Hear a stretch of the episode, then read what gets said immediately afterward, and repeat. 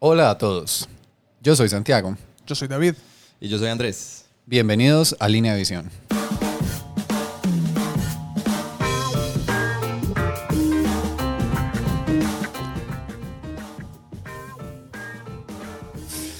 Estamos ya en el episodio número 3 del podcast. ¿Cómo vuela el tiempo? Sí, No es que hayamos grabado tres episodios seguidos. Tendríamos que estar locos.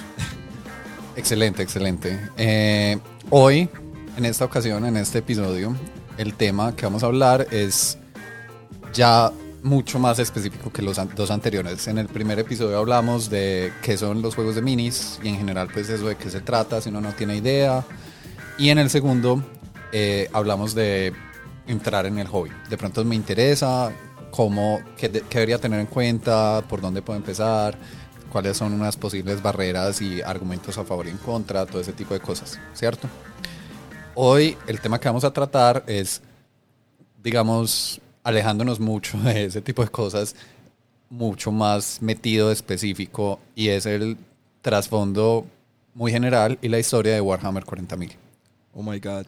Antes de que quites el podcast, vamos a tratar de darle una mirada un poquito más ligera, eh, con la salvedad de que todo esto va a ser prácticamente de memoria. Podemos equivocarnos y ser imprecisos en muchos detalles. Entonces no es para que tomemos esto como un canon eh, sobre el cual nos vayan a citar, sino para tratar de las personas que no están tan familiarizadas con el universo, que tengan una idea general de qué es y algunos elementos. Y no es por error que sea como de memoria y un poco conversado, es justo para que sea más asequible que si nos pusiéramos pues a hacer una investigación de quién es tal personaje y tal otro y en qué mundo nació y por qué está bravo con todo el mundo. Pero yo tengo una pregunta muy importante. Eh, ¿Por qué?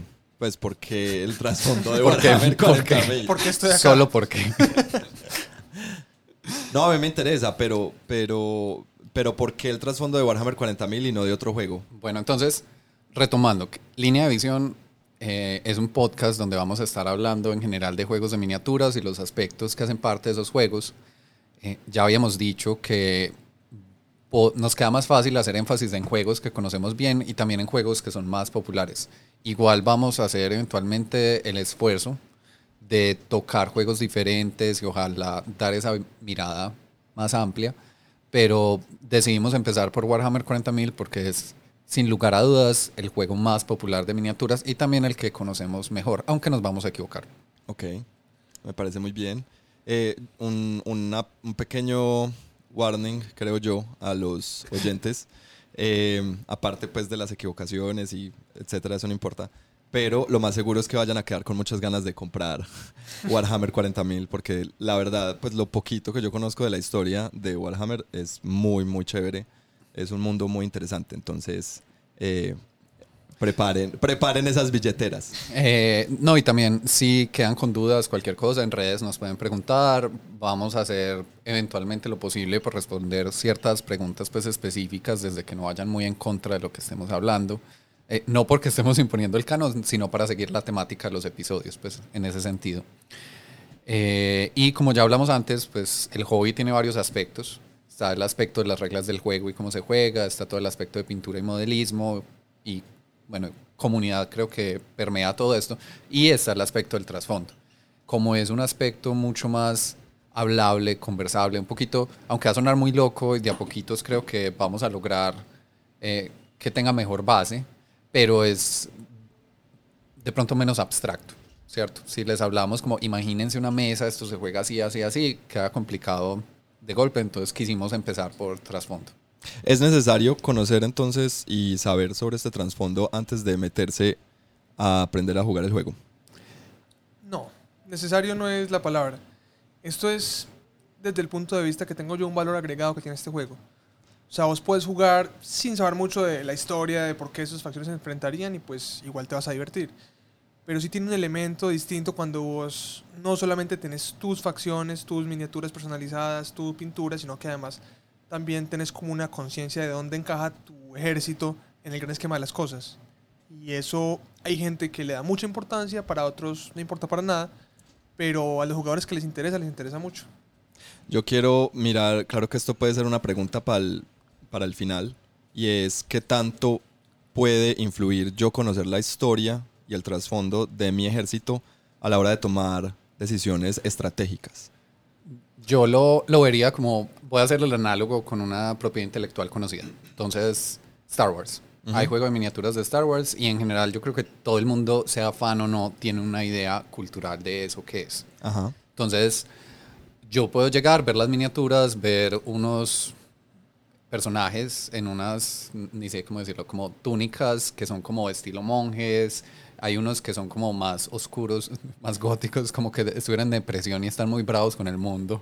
Ajá. Eh, así como hay otros que son de pronto un poquito más como zen en su forma de ser. Y eso es lo que me llama la atención de una de las dos facciones. Y elegir como, ah, listo, me voy con, los con los góticos deprimidos que están bravos, que son los Sith. Porque tiran rayitos de, la, de las manos. Y ese fue mi criterio para, para empezar y es un criterio válido para empezar el Claro. juego, ¿cierto?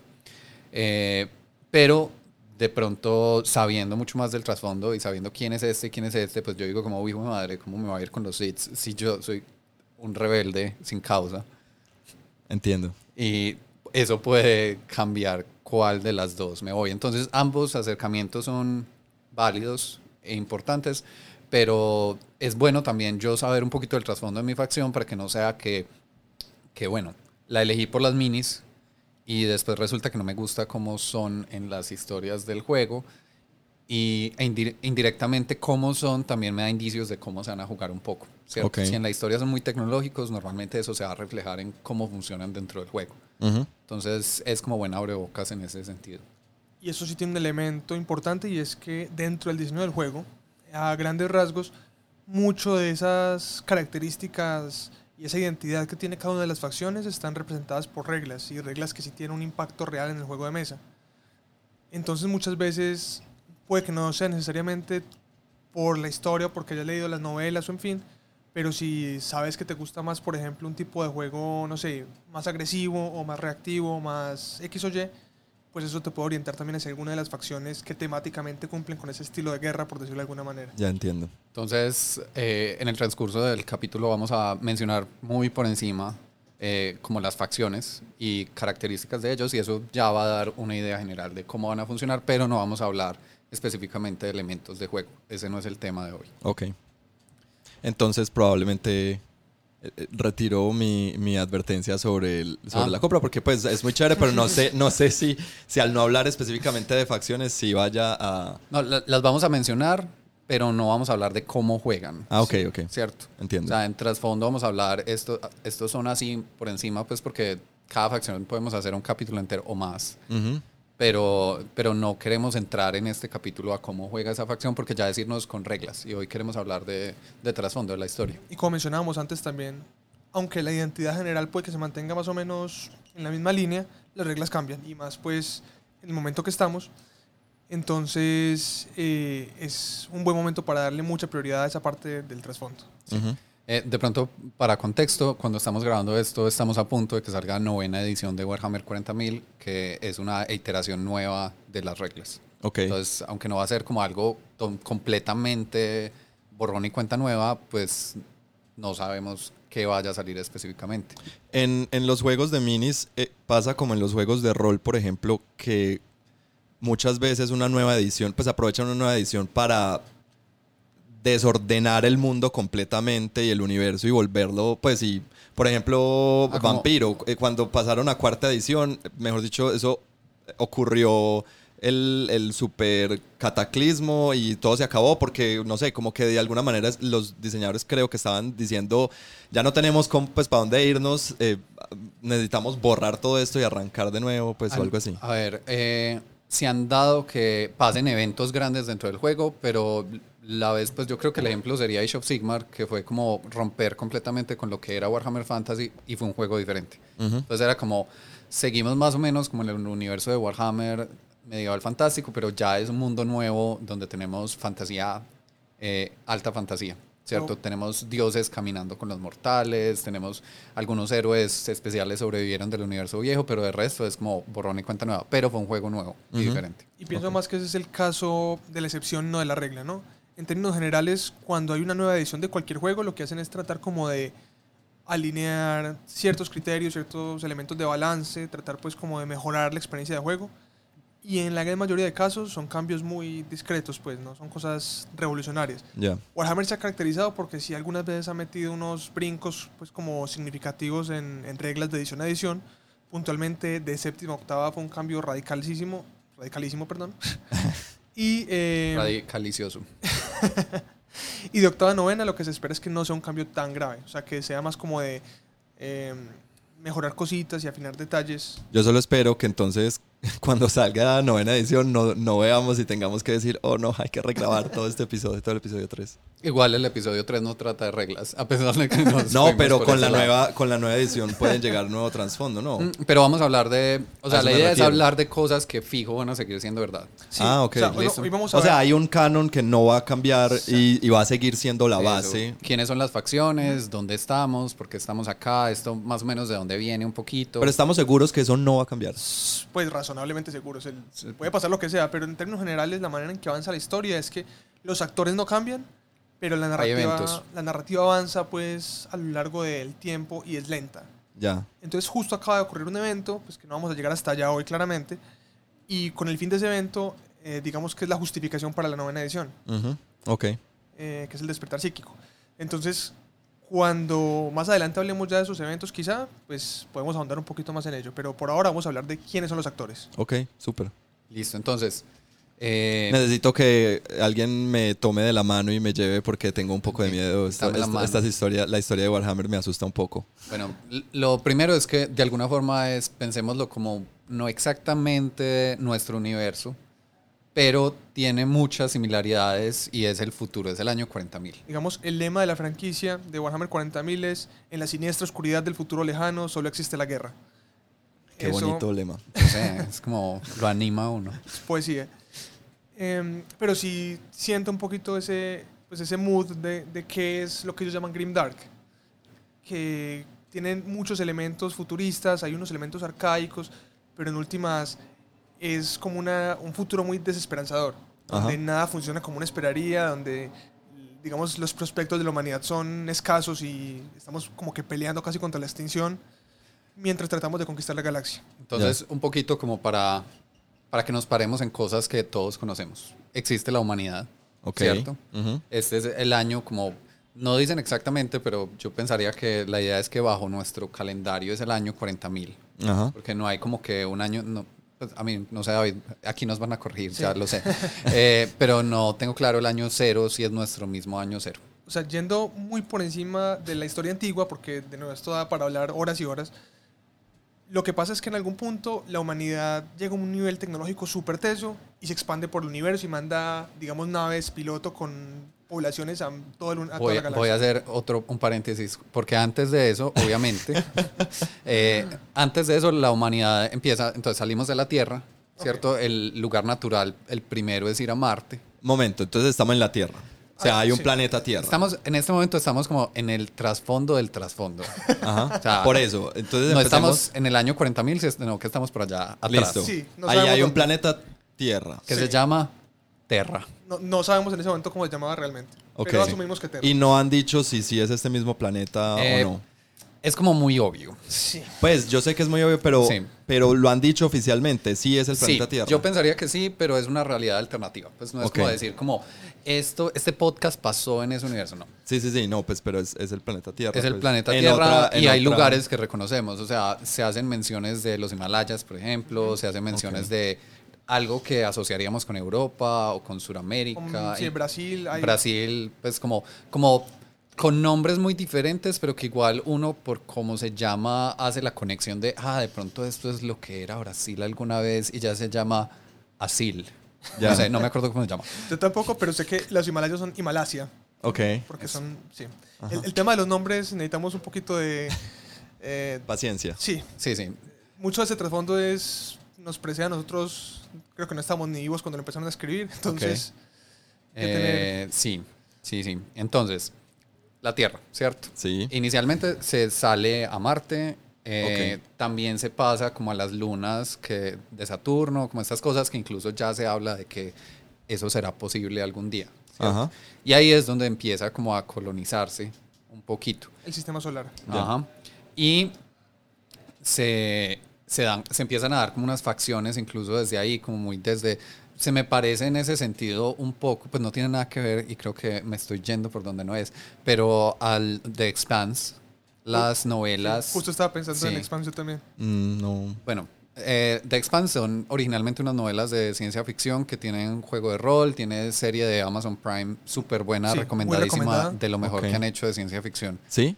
Y es súper juicioso en cuanto a la física y la ciencia. Que eso ya es mucha gracia. O sea, literal, si vos O sea, frenas en el espacio, eh, te morís porque, fuerte. porque seguís Sí. derecho y te aplastás. Ya. Por, por eso lo hablamos en nuestro próximo podcast, Expanscast. que- Bueno, pero, pero tiene una similaridad que es que en ese universo, si lo conocen, está la facción de la Tierra, la facción de Marte y la facción como del cinturón de asteroides. como de los planetas externos, pues. Sí, que son más como que viven en estaciones y que son como- hacen como minería en los asteroides, pues como cosas Sí. así. Entonces, también en, en el inicio de Warhammer 40.000 hay un tema como por ahí, no voy a ser muy específico en el tiempo, eso si es antes o después de unas cosas, pero se da ese tema como de facciones, Ya. ¿cierto? Eh, y pasa... Facciones, pues como diferencias ideológicas o, o de, de, de- de objetivos o qué. No, más como que cada, cada población se empieza a desarrollar sus propios Ya. elementos culturales, sus propias idiosincrasias. Marte puntualmente es colonizado muy profundamente, le hacen mucha minería y se vuelve como un- una meca de la tecnología, pues porque hay muchos minerales valiosos, entonces eso Ujú. pasa pues quién sabe hace cuántos años. Mientras que los de las lunas son muy por el lado de las flotas. Entonces Ya. son muy buenos como siendo Ay, pilotos de naves, cosas por el estilo. Y, son, y incluso también, bueno, aquí de nuevo estamos entrando en un hueco porque puede que nos equivoquemos, pero so- tienen más como unos rangos como un poquito más como de nobleza. Algo por el estilo.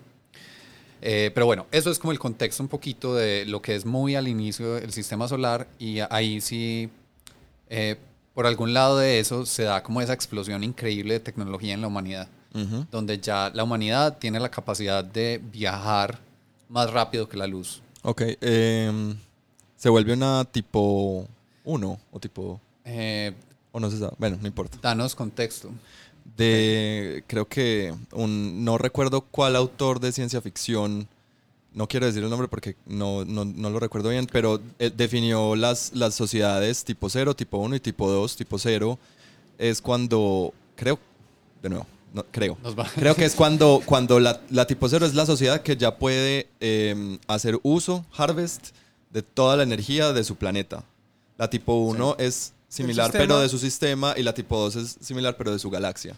Eh, yo diría, no diría exactamente que sea tipo 2, pero es porque no estoy seguro ni siquiera que en algún punto se pueda hacer uso de toda la energía, pues como tal. Ya. Pero puntualmente aquí hay como varios sucesos que en el mismo trasfondo del juego no son muy claros ni en qué orden ocurren, porque todo esto se volvió como leyenda, pues esto no se sabe, se, se supone y se intuye.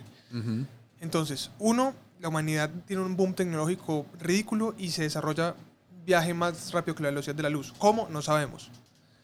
Y hay muchas teorías. Dos, se desarrolla un tema como de inteligencia artificial, robótica, Ah, sí, Sí, no me acordaba. súper loco también. Dios. pero no sabemos exactamente tampoco si eso ocurre antes o después de la gran expansión. Y hay otro elemento que es importante en la historia, que es los STC, que son Standard Template Construct, creo que es el- la terminología, que es que la humanidad desarrolla como la capacidad de hacer unas máquinas que con medios que no sabemos cuáles son, Sí, como esa tecnología que es magia, porque Sí. ya ni sabemos cómo es. eh, son capaces de fabricar X o Y cosas a partir de materiales como muy diversos, siempre y cuando tengan como una plantilla. Entonces son como unas máquinas mágicas que vos les pones una plantilla y Son le metes computadores. cosas y salen otras cosas. Ok. Son impresoras 3D, Sí, algo así, solo que súper tesas. claro. Y entonces lo que pasa es que la humanidad carga esos tipos de máquinas, carga gente y los empieza a mandar a explorar la galaxia. Y se expande mucho. Y lo que quiere es como, o sea, en ese punto es como nosotros somos la especie ápice Ujú. y vamos a colonizar la galaxia. ¿sí? Ok. Y, y no sabemos si hay otras especies, no nos importa, somos muy tesos, tenemos un Sí. poder militar. Sí es claro que no se sabía en ese punto que había otras especies, o también Sí, es, es, como... es como especulación, Sí, pero se supone pues que no era muy claro que habían otras especies. Pero todo esto salió mal. Ok.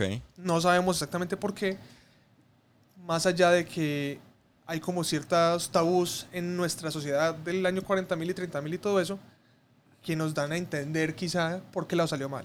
Por ejemplo, una de las grandes no-nos es inteligencia artificial. Eso es como la mayor herejía contra la herejía. ¿Ah, sí? Sí. Está prohibida Ok. la inteligencia artificial.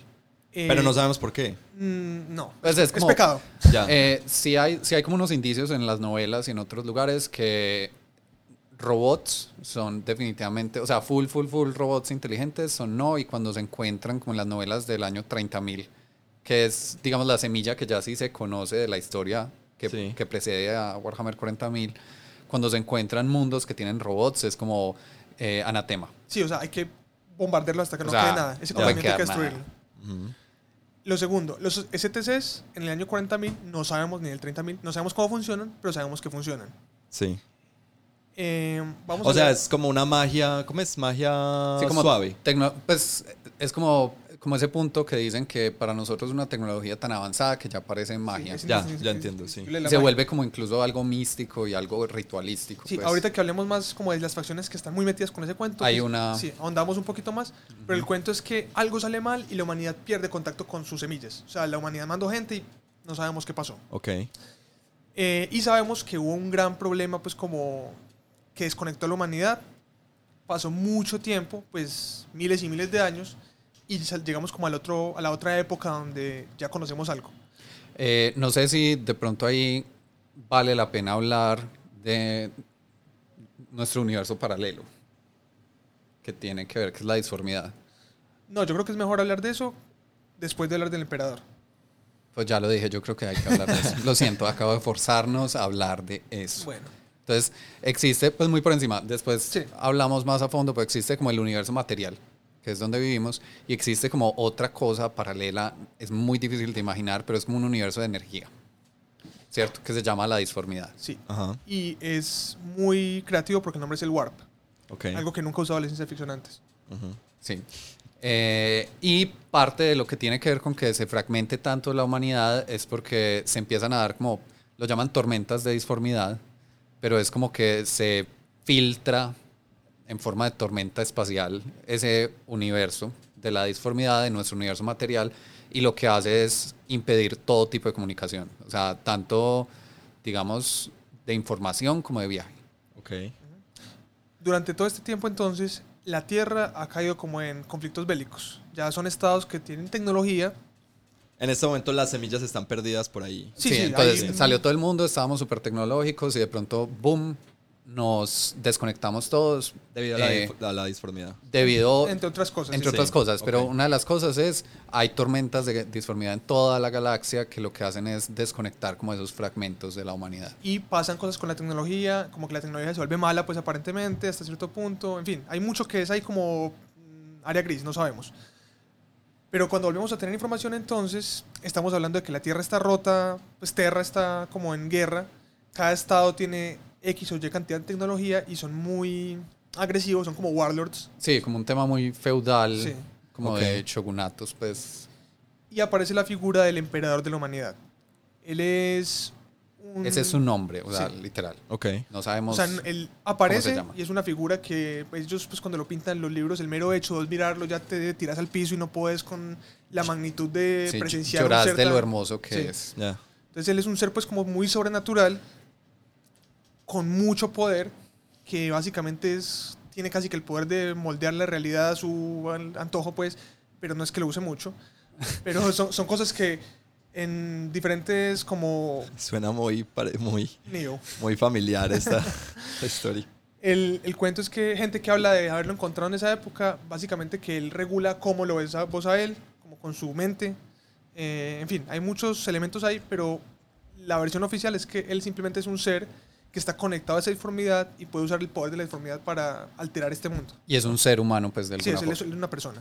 Ujú. Y él lo que hace es que unifica toda Terra bajo su mandato, o sea, conquista Terra con violencia Ah, fuerte. y con unos soldados que él fabrica, unos soldados como que son humanos pero con supermutantes, con Pues genéticamente Sí, alterados. genet- genéticamente- Supermutante suena como X-Men. sí, pues con un montón de capacidades sobrehumanas que se llaman los guerreros del rayo del trueno. del trueno solam- se llaman Rayo del trueno suena como. Rayo y el trueno. ¿Sí? Sí. Bueno, es solo como Thunder. Thunder Warriors también. Sí, pero ahí no hay rayo y trueno. Bueno. Sí, bueno, Eh. importante. Eh, ahí, ahí yo tengo una duda, eh, en parte porque no estoy seguro y de pronto vos también me puedes dar un poquito más de luz. Y es, el emperador siempre estuvo en la humanidad. Pues esa es como la leyenda, Sí. como que él siempre realmente estuvo por ahí en la historia de la humanidad desde que empezó la humanidad, desde que éramos como tribus. Y que él estuvo como manipulando ciertas cosas para el Y- mejoramiento de la humanidad. Y lo que pasa es que llega ese punto donde la cosa estaba tan jodida que él dice, no, me toca revelar que yo soy muy teso, Ajá. Porque ya vi que ellos no, pues yo no les puedo simplemente orientar, me toca mandarlos. Ok. Sí, Pero ahí como que perdió la fe en la humanidad un poco y dijo como hay que meter las manos. Les di libre albedrío y la cagaron. Pero él, él es una figura pues como divina, benevolente, pero como reticente. O sea, él, él no... Y tampoco es que sea Dios, pues no es como que él nos haga. No, Ok. no. Él, él está ahí, él es humano, eso es un, un gran elemento pues en el que se hace mucho énfasis. Y, y ese poder que él tiene, él aparentemente no, pues como que no disfruta tenerlo ni ejercerlo. Él es como, es como que fuera su obligación o su responsabilidad. Como, como lo que dicen todos los tiranos. Ay, pobre de mí que los mando a todos. Entonces él acaba conquistando Terra. El cuento de sus guerreros del trueno es que eh, son humanos, que él genéticamente los mejora y básicamente como de cada, no sé, mil que intenta mejorar, sobrevive uno o dos. Ok. Entonces, Entonces también hay como un genocidio pues, sí. ahí. Y para que se imaginen como lo que son los guerreros del trueno, eh, todos son muy parecidos. O sea, es como una fábrica de superguerreros más altos que un humano normal, más Una raza aria. Pero no es como que cada uno salió diferente. Andy, ¿qué? O sea, se- no, No, no voy no. ni siquiera a hablar de esto, No, por no, Dios. no vamos a, a tocar ese tema ni... Yo creo que se cancela el podcast. O sea, bueno, pero imagínense como si salieran de una fábrica.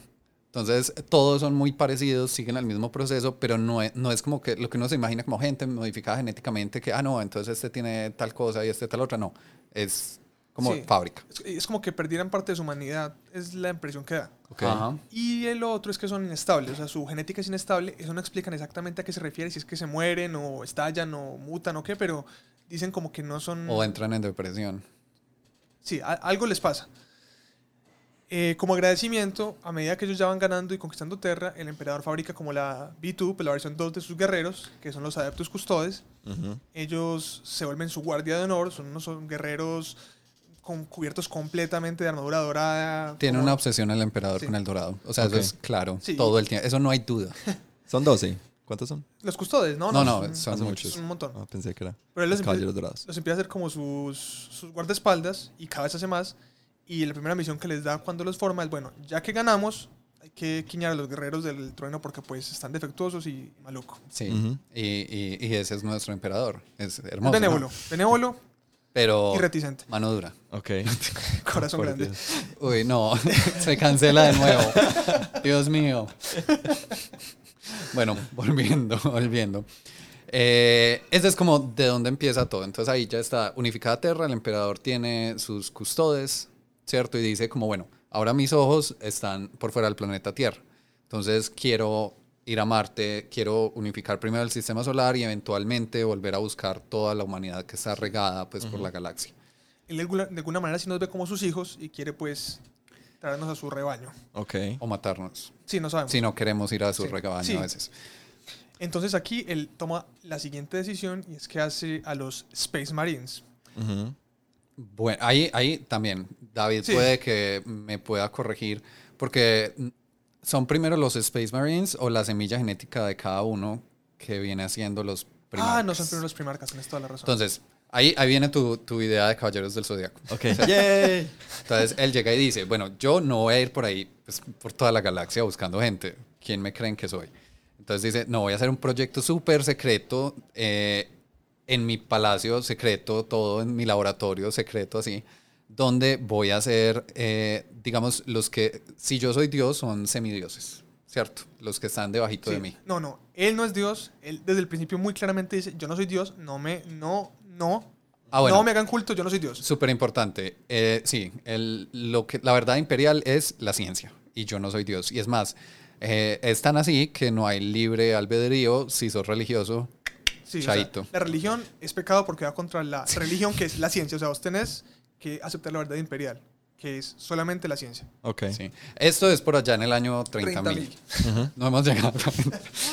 Faltan- no faltan sino 10.000 años. Ya Todo esto va muy bien. Sí, listo. Entonces él hace sus primarcas, que son como esos hijos. Entonces no, no es como que los tenga, pero los hace genéticamente a partir de aspectos de él también. Entonces, básicamente, como él es tan calidoso, él saca como 20 de sus cualidades y, que a veces uno duda que sean cualidades algunas. sí, y fabrica 20 hijos que representan diferentes aspectos. Como en tubos in vitro, Sí. pero gigantes sci-fi.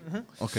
Los fabrica y también no solamente los fabrica con cualidades de él, sino como con un papel, o sea, como un rol en el imperio que él va a crear, en el imperio de la humanidad. Entonces, ejemplos. Hay uno que es el, el tesísimo en administración y logística. Claramente el emperador no se vio Jurassic Park. No entendió que eso no se hace, pero bueno. Él, él era Jurassic Park, pues, o sea, no dudes. Él estaba ahí, él hizo Jurassic Park para que la gente no lo hiciera y solo Ah, lo ok, pudiera ya hacer. él. entiendo. Pero algunos ejemplos, porque si no, o sea, podemos hablar solo de los primarcas horas. Entonces, eh, y yo no voy a decir nombres, si quiere decir nombres, bueno, O sea, el- así muy por encima, como algunos de los más memorables. Eh, Robert Gilliman, que es como administración y logística. sí, él es el, el- el Cierto. esta- el estadista por excelencia. Sí, entonces él El es el que, eso, él es el que es súper bueno, pero también lo hace muy bueno, pues, como para cierto tipo de, de batallas donde hay que ser- seguir las reglas y tener como un manual de cómo se pelea. Ok. Él es perfecto para eso Sí. y lo hace súper bien. Eh, Lehman Ross eh, es como su lado salvaje. El papel de él es se- ser el verdugo del emperador. Sí, o sea, sí. donde hay que hacer algo, a castigar a alguien, mandamos a un perros. lado, un lado salvaje marcial. Sí. Ok. Es como, de, como muy de guerrero, pero un guerrero más salvaje. eh, Y entra, porque también cada uno de estos primarcas entra un poco como en un arquetipo eh, histórico. Sí, pues Robert Gilliman es como un senador romano. Es como el- los romanos. Sí, o sea, eh, Lehman Ross es como un Nórdico. un jarl vikingo nórdico. sí, entonces es como ese tipo de guerrero, como muy... Con toda agresivamente, pero sigo siendo un guerrero. Eh, por ejemplo, tiene a um, Rogal Dorn, que él es un especialista en fortificaciones y defensas.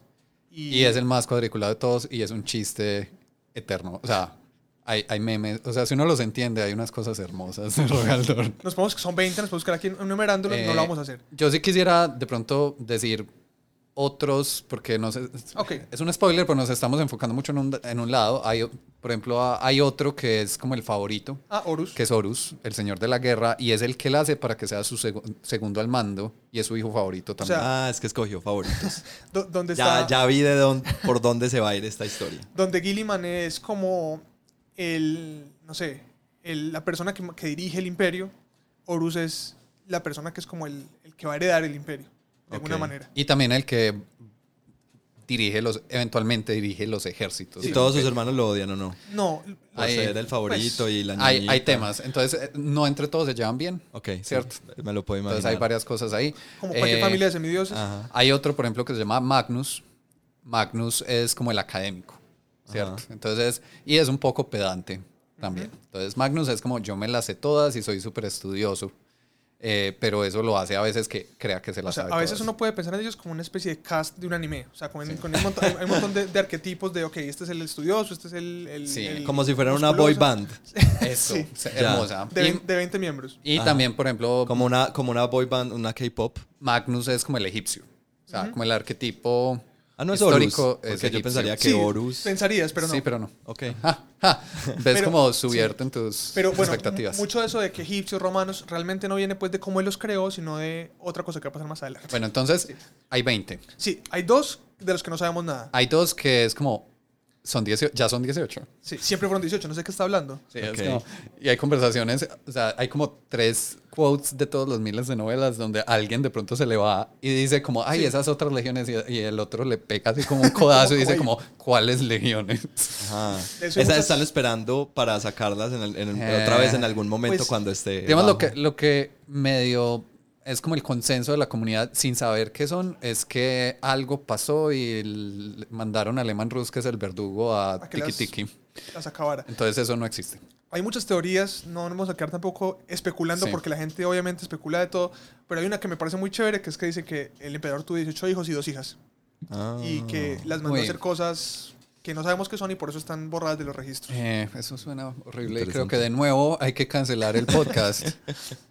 Sigamos. Sigamos. Entonces, están esos y mientras los estaba haciendo, ¿cierto? Estaba, él tenía sus hijos ahí, era como científico loco. Momento, el emperador es el cuarto dios del caos. Recuerden lo que les voy a decir. Ellos no saben qué es esto. No importa. David. Mientras Quinto, los quinto dios del caos, soy un idiota. ya saben cómo tomar a David. Él lo dijo. Eh, mientras él hacía todo esto, hubo una catástrofe y se le perdieron los hijos. Oh, O por sea- Dios. Qué buen padre. Realmente lo que- Aparte de que escoge un, un- un favorito, claramente antes los de que deja nazcan, perder. antes de que No, no, pues en ese momento no era el favorito, es después que se vuelve el favorito. No. Ok. O sea, lo que pasa en, en el canon es que él está terminando el proceso de hacerlos y para eso requiere una energía psíquica, que es energía del warp, muy, muy grande. De la disformidad. Sí. Y esa energía de la disformidad como que causa una explosión y cada uno de sus hijos es, Sale volando Sí, a un planeta es- o o sea, a algún es- lugar de la se ha galaxia. perdido en la galaxia. Ajá, y como todo está esperen un segundo. Entonces, esto explota y cada uno sale Ajá. en una dirección completamente aleatoria, Sí, pues. pero terminan cayendo cada uno en un planeta. No, no solo en un planeta, en un planeta habitable con gente y que curiosamente se alinea No, no, con, no, con pero las ojo, posibilidades. hay uno que no. ¿Cuál? Eh, eh, El emo, el más emo de todos. El emo asesino, Eh, Kurz. creo. Él no- Conrad, sí. sí. ese que- creo que quedó solo y quedó muy psicológicamente loco. Pues lo digo es porque ustedes saben que en, un- en un futuro, no me acuerdo en cuántos años, cuando, cuando la galaxia, cuando la, la galaxia de Andrómeda y la Vía Láctea Ajá. se, entre comillas, choquen. O sea, el espacio es tan gigantesco que es nada. O sea, no, Sí, no va a haber ningún choque Pero es entre que ningún planeta. Ahí entra la cosa. eh, esa explosión no necesariamente fue aleatoria. Sí, o sea, hay, Ah, hay otras, otras teorías. De nuevo, todo esto son como cosas que algunos libros dicen, otros insinúan. Tampoco queremos spoilear toda la historia, pues, para que el que la quiera leer la lea. Pero una de las cosas que la gente dice es que realmente eso es una excusa que él sacó porque él- para que ellos crecieran sin tener él que encartarse con, Ah, con criarlos, los puso cada uno en un ambiente donde pudiera desarrollar lo que necesitaba. Ah, como cuando uno tiene una mascota y se aburre de ella y la manda para la, para la finca. o- sí. Eh, O a la casa de los o papás. cuando- O, o cuando tenés una mascota y crees que la entrenen y se Sí. la entregas Ah, a ok, alguien. listo. y ya te la- entendí. o tenés un hijo, pero no, lo- no lo querés realmente y lo mandas por una, Yo un creo que deberíamos 18 parar años. de hacer estas analogías de cómo que es. Eh, Se está muy divertido. ¿ves, ves, ves lo hermoso que es esto? Bueno, entonces el caso es que salieron volando. Ma- mágica. pf, puf, y se fueron. y llegaron cada Sí, uno a un planeta. Y curiosamente, cada uno llega a un planeta donde puede explorar su potencial al máximo. Ok. Sí, sí. O sea, iba con su personalidad. Sí, el, el- el que era herrero llegó al planeta de los herreros, el que era estadista llegó al planeta de los estadistas y todo bien. que era emo, quedó solo y deprimido. Eso, esas cosas. Eh, entonces él ahí es como, oh no, mis hijos. Un Ay, montón no. de conveniencias. Pero, pero no se va a dejar como rendir por esas cosas. Es como, esto, pues, ¿quién soy yo? Yo. El Entonces, emperador de la humanidad. entonces va a pasar a la siguiente versión de sus guerreros, que son los marines espaciales. Entonces ya vamos a la versión 3. Digamos que es paralela a la 2. Sí, pues la, la, la otra la antecede. Como 2A y 2B. Ok. Sí. Porque la cosa es que los custodes siguen siendo muy inestables. Ya de pronto no mueren 10.000, pero muere mucha gente para hacer un custodes y pues eso no es rentable a largo plazo. Ahí- Ok. Entonces, estos, más o menos uno de cada 100 sobre el proceso. Eh, bueno, y hay un montón de Ah, temas es que coge, o sea, coge a una, a una Un personita humano. normal Ajá. y lo co- transforma. Sí, en- sí. Ok.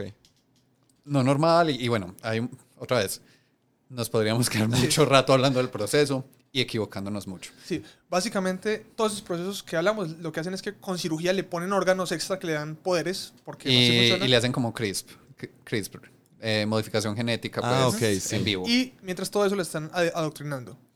En este punto, antes de que empecemos a hablar un poquito más de los Space Marines, en toda- español, David. Esto, el Marines plus es que es Los en marines español. marines espaciales. espaciales.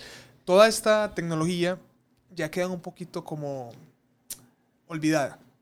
Entonces, La de hacer gente super... no, no, no, no, no de la de hacer gente, sino la tecnología tesa que tenía la humanidad. Ok. Ah, bueno, en este punto sí, estamos como en una edad oscura de la Sí. tecnología. Entonces, lo que sobrevive, sobrevive a través de tradiciones orales prácticamente, de arqueología tecnológica.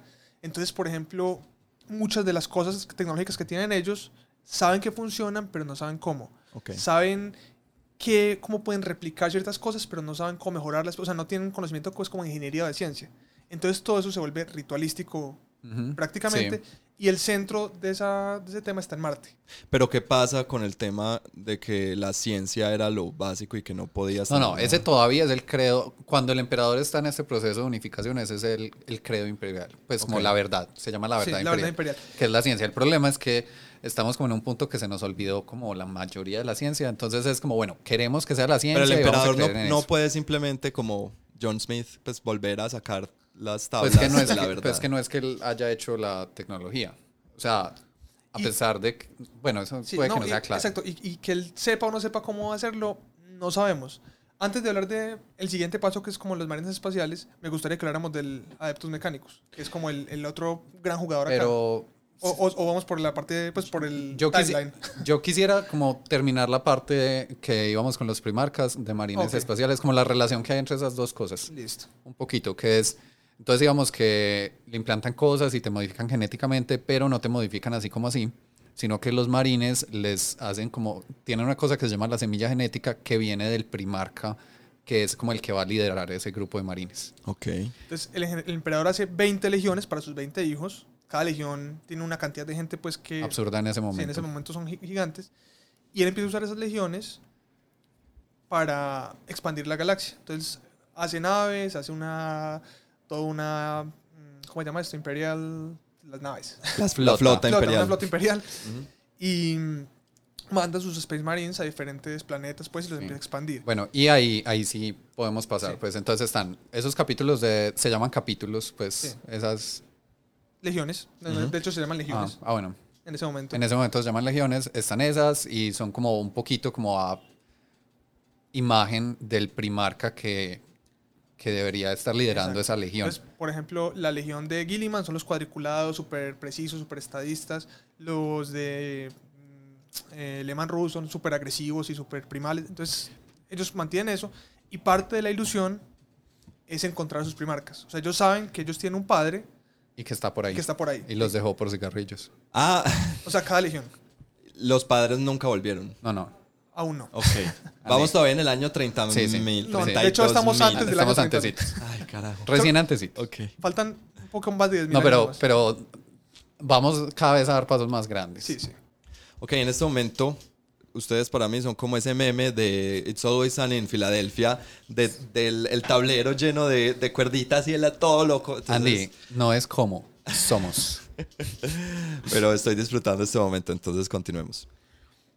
Bueno, entonces, mm, antes de que salgan todos a buscar a sus padres, eh, hay que solucionar otro problema interno que tenemos en el imperio.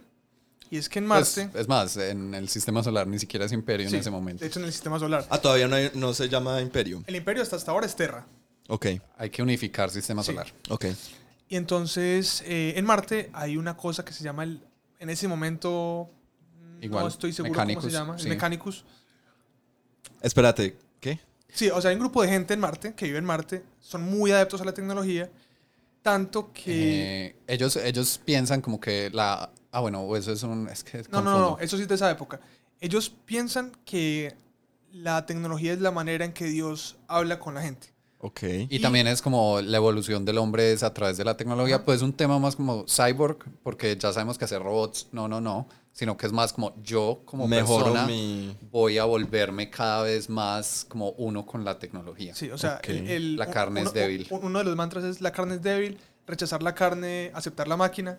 Entonces ellos se, se aproximan a la pureza y a la perfección entre más máquinas sean. Ok.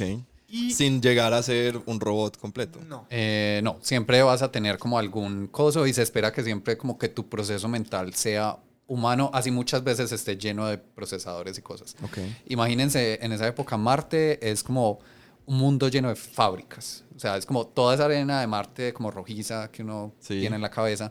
Pero en este mundo está lleno de fábricas para sacar minerales. Eh, hay como facciones también de caballeros. Caballeros marcianos. Eh. No, pero Esto aquí- está aquí- cuando decimos sentido. caballeros, no nos referimos a caballeros. Hombres en medievales. caballo. No. Ok. Pero hay una analogía pues como Sí. al concepto de O sea, caballero. básicamente, hay unas forjas donde producen tecnología. Ujú, Y para proteger esas forjas de problemas internos, Sí. ellos tienen sus ejércitos y tienen sus órdenes de caballeros. Esas legiones de caballeros son realmente unos robots de, pff, no sé, cientos de metros, unos ro- robots gigantescos. Sí, hay como varias categorías. Como, unas, como unos mechas. Sí, Eh, Pero- sí, sí, Pero pero, Evangelions. eh, pero, pero no como tan bonitos. orgánicos. Sí, o sea, son, son más como clunky. Ok. Sí, son más como, como este videojuego de robots que se disparan cosas. ¿Cómo se llama? Ah, Son of the Enders. no, ese, ese fue el que yo jugué por allá Warrior. en Play 2. Mech Warrior. Sí. Más como ese estilo. Y Ok, hay varias como- escalas. Como, mm, como microondas móviles o algo así. Eh, Pues no o neveri- neveras móviles, pues. son, son más cuadraditos, sí. Ok, Sí, Pero no, bueno. O sea, no pueden ver, pero me salen unas lagrimitas. Yo tengo... lo siento. Él tiene ese ejército. Pero entonces hay, hay como escalas. Entonces está como el, el chiquito que lo tiene un solo piloto y él lo maneja.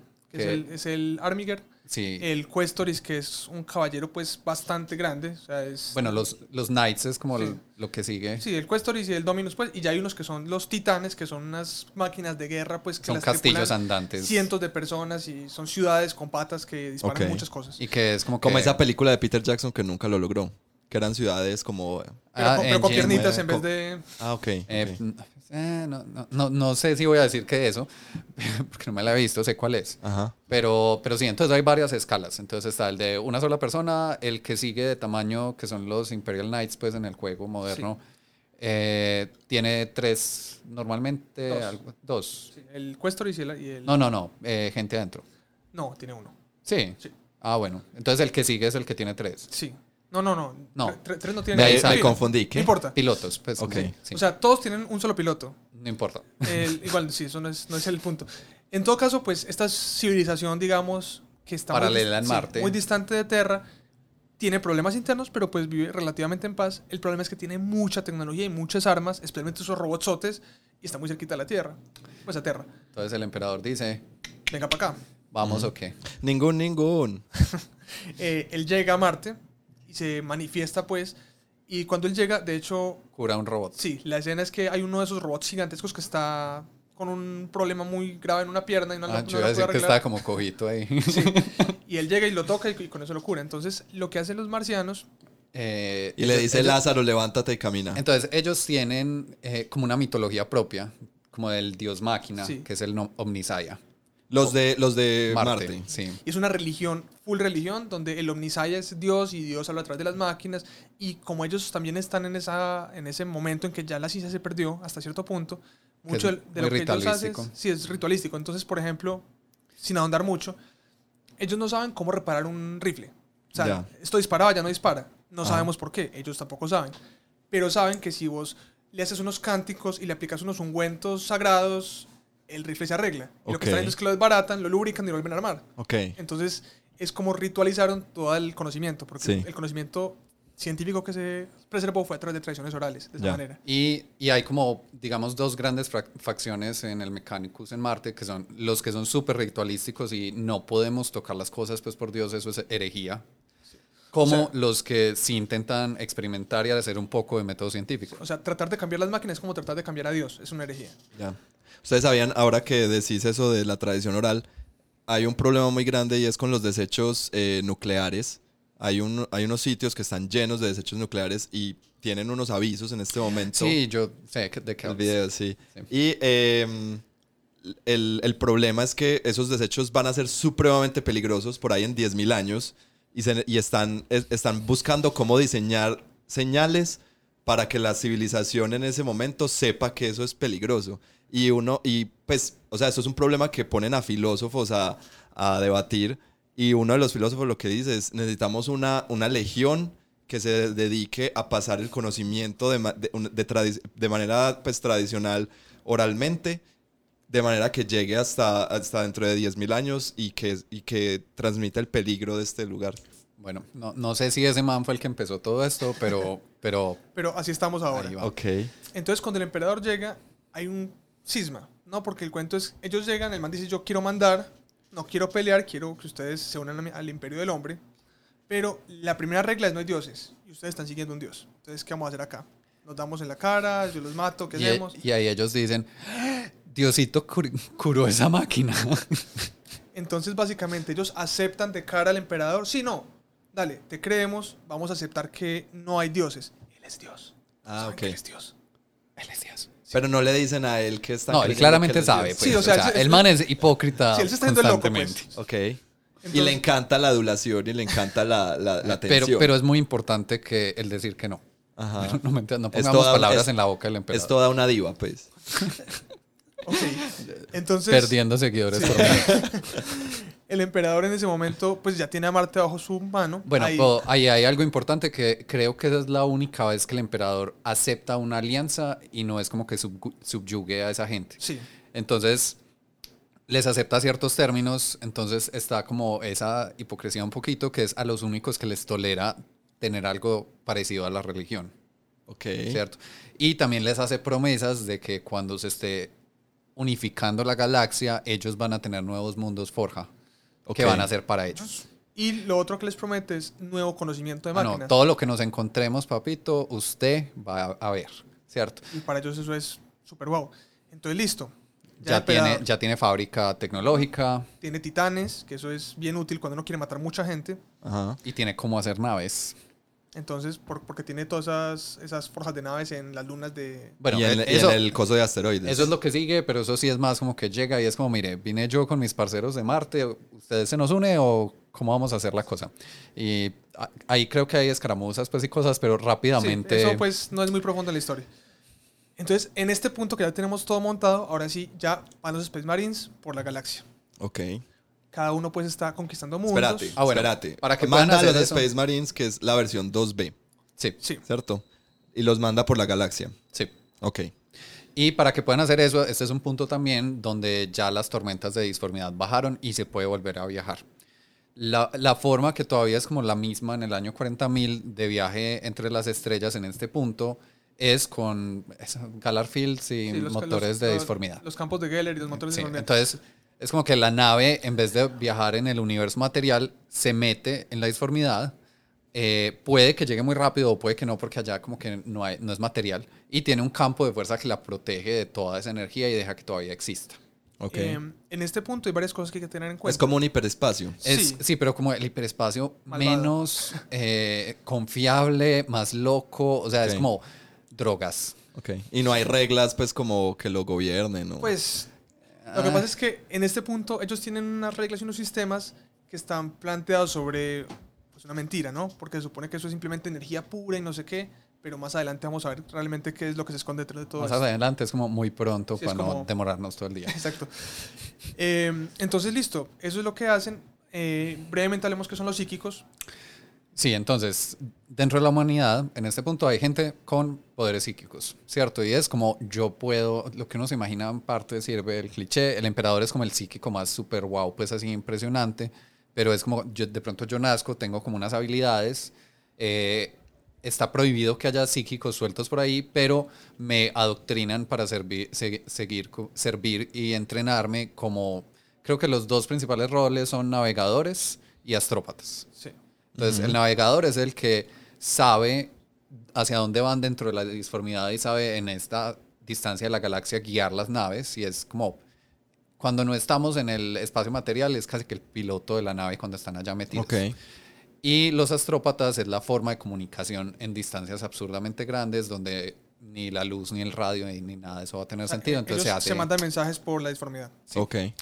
Y eh, es divertido porque esos mensajes Hay, son, son hay como- todo un internet, pues, a través de la y es cero confiable. O sea, Sí, o es, sea- como, es como que yo te mando alucinaciones de mi mensaje y vos tenés que O interpretarlas. sea, como el internet en los noventas. Sí, y vos tenés que, que identificar qué te dijo él, pero lo que te dijo él ya pasó por cinco nodos antes, entonces... Sí, es un mensajes, teléfono sí. roto. Bueno, y así es como funciona muy, muy someramente como el viaje en el espacio y ese tipo de Suena súper divertido. Sí, sí, especialmente cuando uno sabe y fijo la disformidad es solo energía. Sí. Ok. Y el emperador, ¿por qué nos mentiría? Él no mintió. Solo Él no me dijo dijo la que me amaba. no era verdad. Bueno, en este punto eh, empiezan pues los viajes. El- la doctrina que ellos están haciendo es, llegan a un mundo, si el mundo tiene humanos, eh, pues intentan que los humanos se unan al imperio del- hombre. Sí, en teoría llegan súper bien y le dicen como, ay, parce, humanos, humanos, únanse a nosotros, somos todo el imperio del hombre, no sé qué. A veces eso sale bien. Muy y- pocas. Usualmente es como, pero ¿por qué? Ya hablas, te demoraste mucho y entonces Dale. hacen, hacen que los mundos sean compliant. Ah, ok. Te vamos, o sea, vas a aceptar Sí. nuestras Sí, de condiciones. vez en cuando es como tan fea la cosa que toca Sí, eh, pues, borrarte. Aquí había todo. gente, ya no hay gente. Sí. Eh, en eso también ya se empiezan a encontrar aliens, pues como explícitamente sabemos que ahí pasa.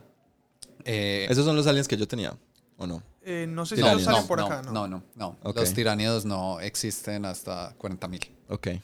que son las primeras flotas. Ok, ¿verdad? Que vamos en el tren, antes, como en el 28. Sí, pero entonces están como estas legiones de marines, están uniendo todas las cosas de la humanidad. De vez en cuando se encuentran al primarca y es como, uy, parce, papi. Papi, Ok. te he extrañado. Yo ustedes también, hijos. Qué conveniente todo esto. Bueno, hay Le hacen como un briefing y es como, ya eres como un mega general. Sí, eres como nuestro jefe.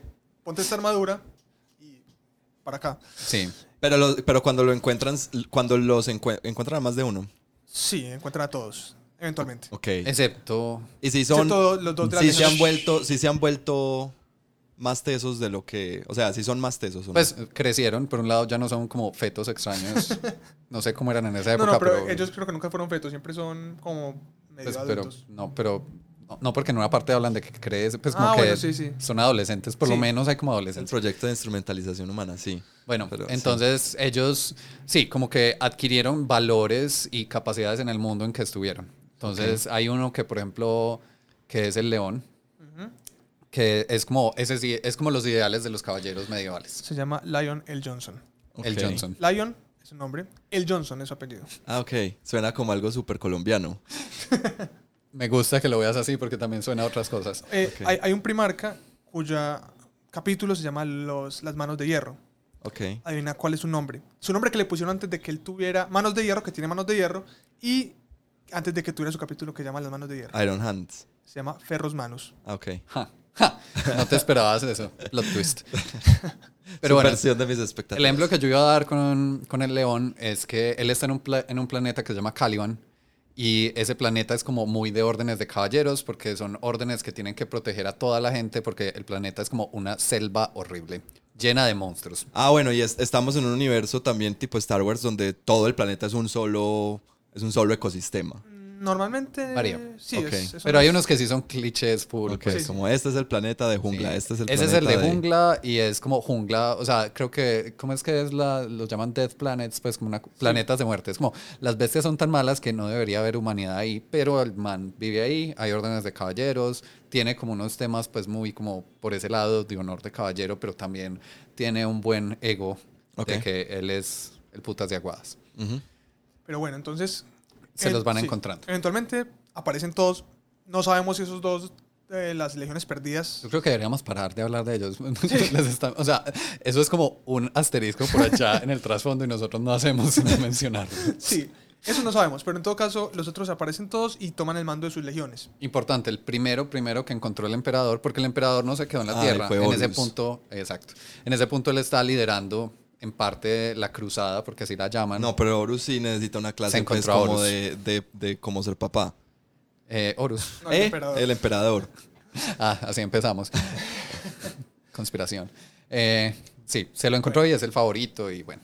Entonces, seguimos con la verdad imperial. La galaxia está siendo conquistada pues, de ganas o de miedo. Todo está muy bien. ok.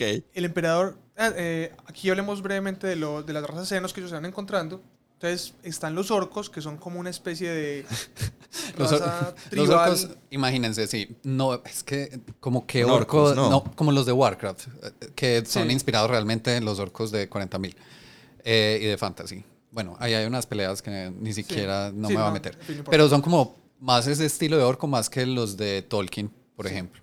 Sí. Entonces son como verdes, grandes, musculosos, eh, un poco torpes, pero salvajes, como que Muy fuertes. valoran mucho pelear. y, O sea, como los, como todos los orcos. sí, y tiene- Hasta los de Tolkien. tienen- Pues los de Tolkien son como... eh, eh. No, los Uruk-hai no son así. Esos son orcos, Sí. no sé. Orcos Eh. Estos son básicamente, pues hay, de orcos podemos hablar tres años también, pero muy por encima valoran mucho la fuerza sobre cualquier otra cosa. Los orcos no nacen, son como una especie de espora, ellos simplemente aparecen, se Sí, reproducen. eh, eso, esa es mi parte favorita. Sí. Bueno, una de las dos partes favoritas. La otra parte favorita es que la tecnología orca no funciona. Resulta que los orcos son como una especie de entidad con poderes de la deformidad súper teso, pero Bueno, son demasiado estúpidos No, para... es- eso sí es canon full. Es como, sí, no sé, no, yo no diría que es canon, pero es como lo que se intuye. Ok. Sí, como que ellos son pensamiento en masa y a veces dentro de esa masa logran cosas que no, Sí, que no no habría funcionar. forma que lograran pues ellos. Y, Ok. y uno queda como... O sea, porque tienen tecnología que funciona. Y no- hay, hay relatos donde el imperio intenta i- averiguar cómo funciona la tecnología y pues, no debería funcionar. Entonces, Y es como chatarra, o sea, imagínense, la tecnología orca es como fui a una chatarrería, junté cosas y ¡bam! Nave espacial. Como esa, ese programa en Discovery que daban hace tiempo, Junkyard Wars. Nunca se lo vieron. Pero con orcos. por ejemplo, ellos en vez de naves a veces tienen asteroides o lunas que colonizan. Y les ponen cohetes, Sí. porque así es como uno debería viajar con y- y estilo. funciona. Funciona aparentemente. Entonces, Como, son en como invas- una- y como son- Invasor Sim. Y son como una infestación pues en la galaxia. Como son por esporas y todo ese tema, es como que a veces llegan a una parte de la galaxia y es como, tenemos orcos. Hay que llamarla Sí, al es- exterminador. Ah, es, es un problema. Son muy violentos, tienden como a, digamos, sí, desarrollar como tribus y tienen peleas entre ellos. Y sus líderes suele ser no el más teso ni nada de eso, sino el más grande, fuerte. Claro. Y eso, pues como que con el tiempo también se van volviendo más grandes y más fuertes, entonces tienen nobles que son fácil medio metro más altos que los otros orcos y bueno. Sí, los orcos nunca dejan de crecer. Entonces, entre más grandes, más viejos y por tanto más tesos también, más musculosos, más fuertes, más experimentados. Y hay como un concepto que es el WAG. Entonces el WAG es como cuando muchos orcos se emocionan mucho y quieren pelear, declaran un WAG, que es como, digamos que el equivalente orco de declarar una cruzada. Ok. Y todos se van a darse en la jeta con lo que sea que esté. Es como una histeria colectiva. Eh, y suele ser como dirigida por el, el caudillo que esté mandando en ese momento. Y hay veces pues, que salen así. caudillos tan grandes que son la bestia. Y la bestia es el caudillote pues que manda muchos orcos y hace unas... en ese momento. Sí. Y es como una figura mítica que incluso, pues entonces, eso, eso digamos va más con el canon actual de Warhammer 40.000, pero es como, bueno, la bestia no estamos seguros si es un orco que sigue vivo y sale por varias partes o si es como un título que le damos como a los orcos más grandes, malotes, toda la cosa. Entiendo. De hecho, eh, pero es tan cierto lo de que los orcos manipulan lo que pasa con su energía psíquica, que lo que ellos creen muchas veces es, real. Y este, este, este punto sí sé que es canon. Ah, Ah, vamos a ver gente Jarry. corrigiendo. bueno, sí, me puede estar equivocando. Jarrick es un humano que ha peleado mucho contra orcos, es un humanito de otra parte del imperio que ahorita mencionamos. Y los orcos saben que él les da muy duro. Tanto que le tienen mucho miedo, pues miedo no es la palabra, pero lo respetan como un rival. Y entre las, los mitos de los orcos es que él es tan poderoso que si él mira a un orco lo mata. Y a veces y pasa. A veces pasa que él, él- él tiene una mira en, en- en el ojo y les apunta y ellos como ¡ah! y se mueren. Porque Ajá. él los miró. Parece como una iglesia pentecostal. o sea, me están describiendo una, un- una, una misa O sea, pentecostal. ¿Cuántas veces vamos a, ¿cuán- a sí, cancelar se este cancela el podcast. Ese es el código. bueno, entonces eso es como muy en general los orcos, Sí. la introducción como a la facción de los orcos están dentro del juego y todavía existen en el año 40.000. Eh, importante cuando los hablamos porque cuando ya el emperador tiene todos sus hijos, toda la cosa, casca como la invasión orca más grande del mundo. en el triunfo de Ulanor, pero... eh, Querías hablar otras cosas al parecer. Sí, pues del, del resto de razas senos como para pasarlas rapidito. Ah, pues yo quería esperar a terminar con lo de Horus para... Ah, ok. Sí, es que hay tantos actores en la historia que es a veces difícil como hilarla de una sola manera. Y está contada así desde muchos puntos de vista, desde Sí. cada facción. No estamos justificando nuestro orden. Incompetencia es la palabra. Competencia. Eh, bueno, entonces está como esa cosa del triunfo de Ulanor, que es como el emperador dice. listo. Yo siento que estoy en un viaje por la disformidad, pues, pero lo estoy disfrutando mucho. Entonces el emperador dice allá en el año con 30.000, ya tiene todos los primarcas, toda la cosa. Cascan como la infestación Cascan orca es, más... es matan. eh, Eh, triunfan sí, sobre. Triunfan sobre, sí, sí. pues porque realmente erradican. Ok. Listo, la infestación orca más grande de todas y el emperador está ahí peleando pues en persona y siendo Y, el, y el peleando con sus hijos más cercanos. Está Horus, creo que está Sanguinius. Hay varios de los primarcas con él porque ese es el nivel de ese número y poder de orcos. Y al final él dice, esto es como ya, bueno, ya tenemos casi toda la humanidad lista, hay unas cositas que nos faltan. Vamos a celebrar. Hace que muchos de sus hijos vengan, no todos. Llama a los casa, otros, no llegan todos. Pero muchos. Ajá. Y dice, esta es la celebración, ya básicamente estamos ganando, ustedes son los mejores, los quiero mucho. Nunca dice eso. Porque es de esos Sí, papás. Ah, pero ok. sí dice, bueno, Excepto yo... a Horus. Pero les dice, ah, les dejé café listo en la cocina, ¿cierto? No. Ah, Lo que dice, listo, ya que estamos como marchando bien, yo me voy para Terra, tengo cosas que hacer allá, no les voy a decir qué. Tengo un proyecto. Es secreto, no me pregunten. Nadie sabe, pero necesitan un líder. Horus, aquí, hijo, venga, ustedes mi nuevo terrateniente, Literalmente lo llama el señor de la guerra. el señor de la guerra. Ok. Y dice, ¿Qué tipo de papá es este? me voy a encerrar en mi palacio en los Himalaya, cosa. eh, que básicamente el palacio del emperador es todos los Himalayas. Ok, claro. Sí. No me hablen, no me molesten, voy a estar yo ocupado. Sí. Chao. Y Horus está encargado. Y Entonces, hace, y hace los, los, los manos con los pistolas y hace... Las manos con las pistolas. va. Ajá. Ese clásico concepto de las manos con las pistolas. Pero entonces, en ese punto ya hay roces porque pues... No todos se cuando- llevan sí, bien. No todos se llevan bien, no todos se llevan bien con Horus. Pues si es que si hay favori- favoritismos, yo Y, entiendo. y que hay unos roces, que pues. además decían, es que a mí es al que me debieron dejar a cargo. Sí. Horus se va con los Luna Wolves, que son su legión, y empieza a encabezar esa cruzada por, para conquistar el resto de la galaxia. Importante, ahí pues no habíamos dicho, las legiones tienen nombres.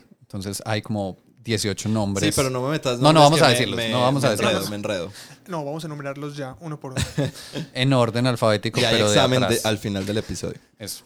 Entonces, eso pues cala de diferente manera en sus hermanos, pero pues aquí hay un detalle importante que tenemos que mencionar.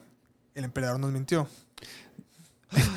Chan, chan, Sí, chan. el emperador, eh, cuando decía que la disformidad era como esta energía por la que viajábamos y era como muy loca, pero solo era eso energía, pues resulta que no.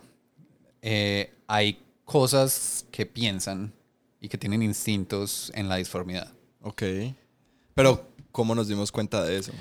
En este punto no sabemos. Sí, estamos, Vamos- estamos, estamos dando un poquito de contexto para que tengamos sentido, pero no es un spoiler grande porque por si hay una facción completa del juego, Sí, pues es, es eso. es eso. Bueno. Pero entonces lo que empieza a ocurrir es que mucha gente que hace parte del imperio empieza a experimentar cosas que no se pueden explicar con ciencia y el, pues, la verdad imperial es que eso es ciencia, entonces algo raro pasa.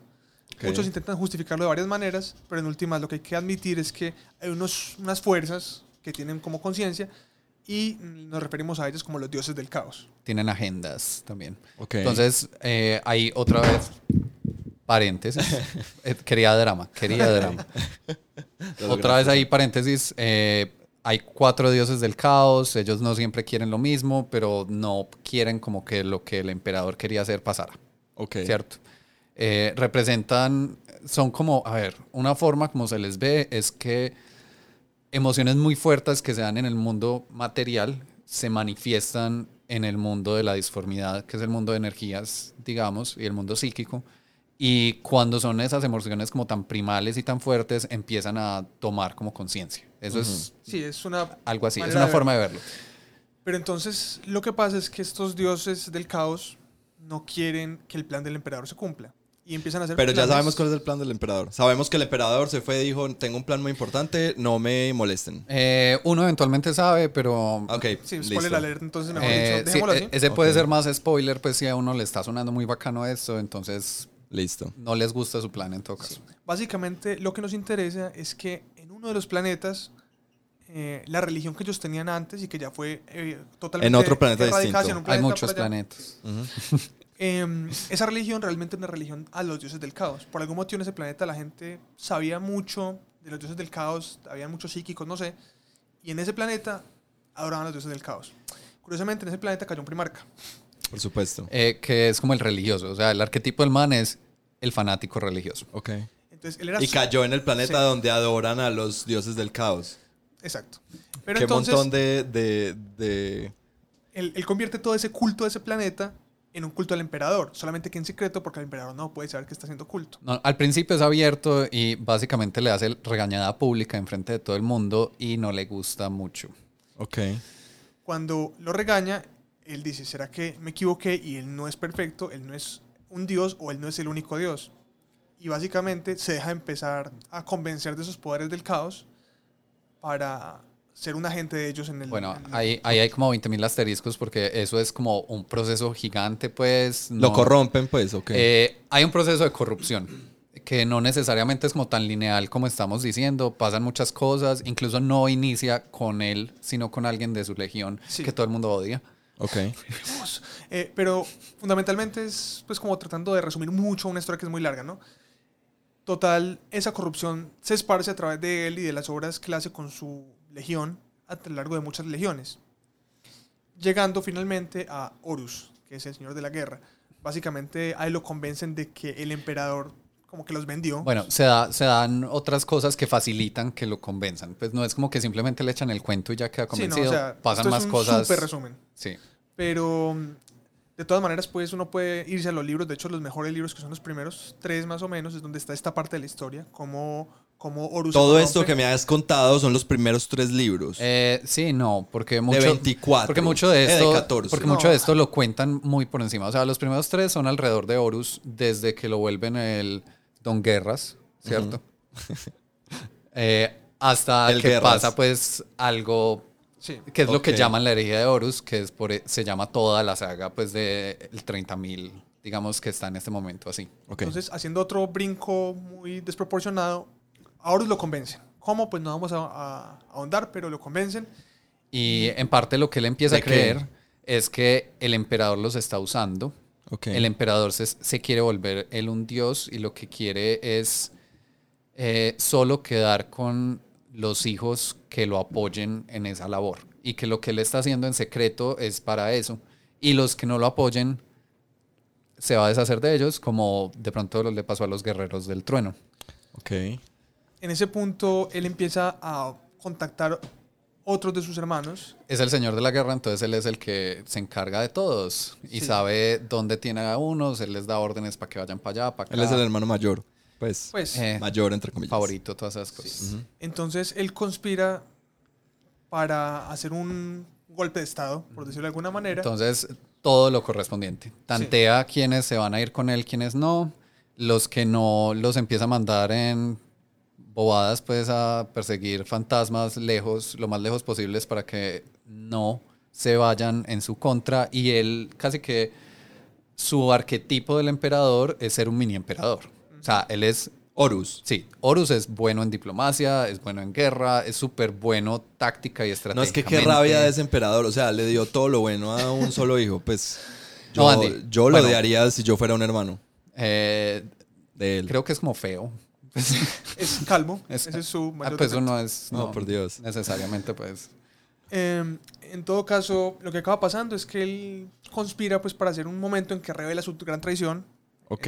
y tampoco vamos a andar mucho en exactamente cómo. Lo hace muy bien. Sí, El caso es que lo hace hermosamente. Espérate, él traiciona a, a su hermanos. familia. O sea, en algún punto ya tiene, son la mitad de las legiones ya están del bando de Horus y la otra mitad se dan cuenta de la nada que los traicionó Horus y lo hace pues magníficamente como pues, dándole un golpe muy duro al imperio, pero pues Sí. no vamos a andar más porque eso es de las mejores partes de la historia. Sí, Y ahí todo el resto de la historia es Horus y sus legiones ya leales a él, que son realmente las rebeldes, al emperador y conspiración, eh, haciendo como el viaje a Terra para matar al emperador. Mientras que cada vez más se empieza a permear esa corrupción que se hace mucho más y más evidente en, en esas legiones traidoras. Sí, como que al principio solo era como ideológicamente no estamos de acuerdo, pero de a poquitos Oh, sorpresa, estamos mutando. estamos Tenemos garras. mutando, tenemos garras, hay demonios. La disformidad se empieza a ¿Cuántos- manifestar en el mundo material. ¿Cuántos de estos se, se van en contra del emperador? La mitad. La mitad. Ok. Uy. Nueve. 9, Sí. de 18. Nueve van y van en este momento viajando hacia Terra a Sí. matar al él, emperador. él obviamente está, se te cuenta un conductor de orquesta, entonces tiene unos haciendo unas tareas con otros. Hay, Horus. sí, y lo hace de forma que haya como problem- problemas grandes de comunicación en el imperio que es leal al emperador, porque ellos no saben tal cual cuáles son las legiones que se torcieron. Entonces muchas veces pueden hacer grandes problemas con eso. Ok. Eh, y sabe usar muy bien como a sus hermanos en lo que son buenos. Eh, acaban llegando a Terra. Eso pues pasan muchas cosas en ese lapso, pero finalmente llegan a Terra donde hay un gran Los nueve, los nueve juntos. Llegan a Terra. Sí. Ok, Entonces- esto suena interesante. Comienza el asedio de Terra, que es cuando ellos están tomándose el palacio del emperador para que Horus finalmente lo confronte. Ajá. Eh, ahí hay, hay varias cosas. Ya se demoraron mucho, pues realmente llegando a Terra. Y ahí es, o sea, todo el paso desde que se reveló la traición a Terra es el grueso de los libros. Pues ahí hay, en ese lapso de tiempo, 30 libros. No, que- ¿Qué? no, son como 50 realmente. Pues, pero en ese, bueno, Pero sí, Muchos libros. Ok, en el viaje hacia Terra. Pero es porque van contando la historia. Ah, no, este primarca estaba por allá haciendo unas cosas y su legión estaba haciendo eso. O estos marines estaban en esta cosa y te vamos a contar su historia específica. O como ya sabemos que pasó eso, entonces está el que habíamos mencionado ahorita, que era Rogaldorn, que le gusta mucho fortificar cosas y hacer como fortificaciones. es el dios de la tortuga. Ese es su tema, sí. Eh, lo llaman para que sea el defensor de Terra. Ok. Entonces él llega y es como, emperador, tu palacio ya va a volverse una fortificación. Lo más gigante". triste es que hasta el último momento el emperador no quiere pelear con Horus y no cree que realmente esa traición sea cierta. O sea, él cree como que Ah, él sigue teniendo fe en su Sí. hijo favorito. en que Por supuesto. Por supuesto. en que Horus va a llegar eventualmente lo va a convencer de que está equivocado. Ajá. Y pues no funciona así. ok. Eh, también, ay, es que hay muchas cosas, porque también hay otros primarcas que no son malos en su momento, pero de alguna forma los obligan a volverse malos. Eh, y- Circunstancialmente. sí, circunstancialmente. Y también hay un montón de, digamos, memes y chistes al respecto. Y lo que hay también son muchos agentes externos que quieren obtener algún beneficio de esto, entre ellos razas alienígenas y en fin, pero pues creo que eso es un tema para otro episodio. Bueno, volviendo entonces al sistema solar y Terra. Eh, llega Horus. Voy por la tercera cerveza ya. Esto es importante decirlo en público, en un podcast. Pero todos sabemos que está abri- abriendo un té de frutas. Entonces volvimos a Terra. Listo. Entonces, estamos los nueve que estamos Sí. en contra del emperador. Yo también estoy en contra del emperador. Estamos muy eh, enojados. No, cae- no se- no Horus. necesariamente es como que lleguen todos los primarcas juntos y hacer cargamontón, ni estén todos los buenos defendiendo, ¿cierto? Lo importante es que ahí viene Horus, está Rogaldorn Defendiendo. defendiendo, eh, hay otro que es Sanguinus que también está por ahí, está el emperador, bueno. Llegan. Aquí hay que hacer un asterisco que es, las novelas en este momento van para el asedio de Terra. Las que, está, las que se consiguen en este momento. Las que están van a saliendo. salir. Las que van a salir. Sí. Listo. O sea, son una cantidad absurda que eran la herejía de Horus y ya lo que sigue creo que son 10 novelas que van a ser solo el asedio de Sino Terra. que muchas de estas historias contan códexes, pues como así resumidita En por los encima. libros pues del ejército y en el libro de reglas. Es más, eh, lo que estamos diciendo más o menos muy resumido va a estar en el libro de reglas Ok. del juego. Entonces, llegan, se da pues obviamente se intentó preparar el sistema solar, se dan peleas contra las defensas que ni siquiera tengo idea de qué pase, porque no han contado qué pasa y no he leído eso. Eh, pero eventualmente se asedia el planeta Terra, en este caso. Y hay un juego de mesa al respecto que creo Ah, que tú sí. conoces, Andy, sí. Horus Heresy. Sí, ese es del asedio de Terra. Ok. Solamente. sí. pues, Yo lo he jugado y es imposible. Es, es- muy no, es, no es el mejor juego del mundo, pero... No es el mejor juego del mundo y si uno juega con Horus es imposible. Pues por lo menos la primera. Yo nunca pasé de la primera. Tiene varios escenarios. Yo nunca pasé del primer escenario. Pues obviamente estás jugando con el que perdió. Entonces, Carajo. spoiler. Ah, Entonces, ahí, como en hechos generales, y David me corrige si me enredo, porque también esto Sí, es medio nebuloso. ya llega a ser confuso hasta para uno que ha estado metido pues un tiempo en el tema. Eh, están asediando y en un punto se teletransporta... Eh, ¿Quién a qué lado? Yo sé que alguien se teletransporta Creo que a es un lado. Sanguinius al espíritu vengativo, que es la nave de Horus. Sí, creo. como la nave insignia. Sí. Y es como obviamente la mejor nave de todas porque el emperador le da los mejores juguetes a A su hijo favorito, obviamente. o sea, estoy haciendo. El, estoy estoy Blanqueando estoy ojos. blanqueando ojos de la manera más. Ojalá. eh, Creo que hasta hace ruido mi blanqueada de Hasta, ojos. hasta en te este estás momento. volviendo rebelde pues con esta historia. Em, entonces hay un- una pelea en todo caso entre Sanguinius, que es otro de los favoritos, y Horus, que es el verdadero favorito. Y pues Horus mata a Sanguinius muy tristemente. Ok. No Sí. es tan simple ni tan corto, pero pues más o menos por ahí acaba. Se dan en la jeta, Sanguinus se supone que es un primarca que es muy bueno peleando, le gana a Horus porque, ajá. Eh, y ahí ya es el punto como que el emperador dice como, oh no. Si era en serio. toda mi idea de que lo iba a convencer no va a funcionar. Aunque todavía está como que sí, como que no. Como bueno, ya mató uno, no es tan grave. Es que Ok. no se mató a sí mismo, que era mi favorito. Pues puedo vivir con esto. Ok. En este punto hay varios primarcas que han muerto. Eh, Pero bueno, Un momento. Sí. Entonces, toda una serie de novelas se llama La herejía de Horus y todavía no sabemos si Horus se vuelve bueno después, al, pues al final de No, toda no, esta herejía. sabemos qué pasa. sí o sabemos sea, qué pasa. En el, en el reglamento del juego, en la sección de trasfondo, te cuentan, porque esto es el año 30.000 y el juego es en el 40.000. Entonces, Ah, te cuentan entiendo. someramente todo. Lo que es esto, los libros, pues, y todo esto que estamos hablando es como en detalle un Ok. poco, ¿cierto? Porque es una novela, pues, o sea, ni México pensó en hacer este nivel de novela. Ni Turquía en este momento. Eso. Ok. Pero por favor, Ni Corea. volvamos, volvamos a Terra. Necesitamos acabar con Terra. Bueno, entonces ahí ya se da como una confrontación final entre Horus y el emperador, ¿cierto? y como los caballeros del zodiaco se matan mutuamente. Por supuesto. En una última batalla así. Eh, no tengo idea de qué pasa. O sea, exactamente las acciones que hace cada uno, no sé qué pasa, pero sí. Eh, el emperador mata a Horus Ajá. y Horus hiere de muerte al, emperador. Pero el emperador es el emperador, entonces queda, queda como, no Sí, sé o sea, cómo al- decirlo. alcanza como a sobrevivir brevemente y lo conectan a esa gran obra que él estaba haciendo. que no era para eso, pero, pero al parecer era multiusos. Como, El- como Darth Vader. El trono dorado. Lo, Sí. Se llama el trono dorado y es como que, venga, lo ponemos como en cuidados intensivos. Usted es un vegetal, Como Darth Vader. sí, pues, pero menos útil, más vegetal. Es discutible, porque entonces el emperador queda condenado al, al trono dorado. Él no está muerto, pero no sé si vivo es la palabra que yo usaría. Eh, lo que es importante de él es, él mantiene su presencia psíquica, que es lo que guía un poco al imperio y lo que limpia como esas tormentas de disformidad y todas estas O sea, cosas para que la Es como, humanidad es como que pueda como viajar, sí. viajar, crecer, todo es eso. como, ese trono es como un, un faro, así lo describen, como un faro de luz que guía el resto de naves diciéndoles cuál es el norte. Ok. Sí, entonces él sigue pudiendo hacer eso siendo un vegetal, pero es un vegetal. Y el precio es que hay que sacrificarle muchas vidas psíquicas cada día. Muchas. Cada día. Sí. Sí, es absurdo. Es que es una diva completa. Andy, estamos hablando de que este juego, como es, es Grim Dark, en el lejano No. futuro solo hay guerra y Andy es como, amiga, date cuenta. Me parece que eso está muy mal hecho. la verdad. Sí.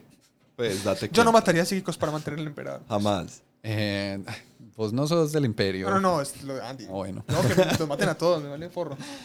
Eh, sí, entonces ese es como el precio que paga el imperio por mantener al emperador. Ahí ya se empieza a dar como, como bueno, eh, paramos a Horus, pero igual quedaron todos estos rebeldes y quedó como la mancha del caos, o sea, esos dioses de la disformidad en nuestro universo material. O sea, nos rompieron el, eh, esa, esa ilusión de que la ciencia era la única verdad. Ya también está el caos y esa tenemos también evidencia empírica. Los que seguían a Horus escapan, entonces hay mucha gente que todavía está rebelde eh, en, el, en la galaxia.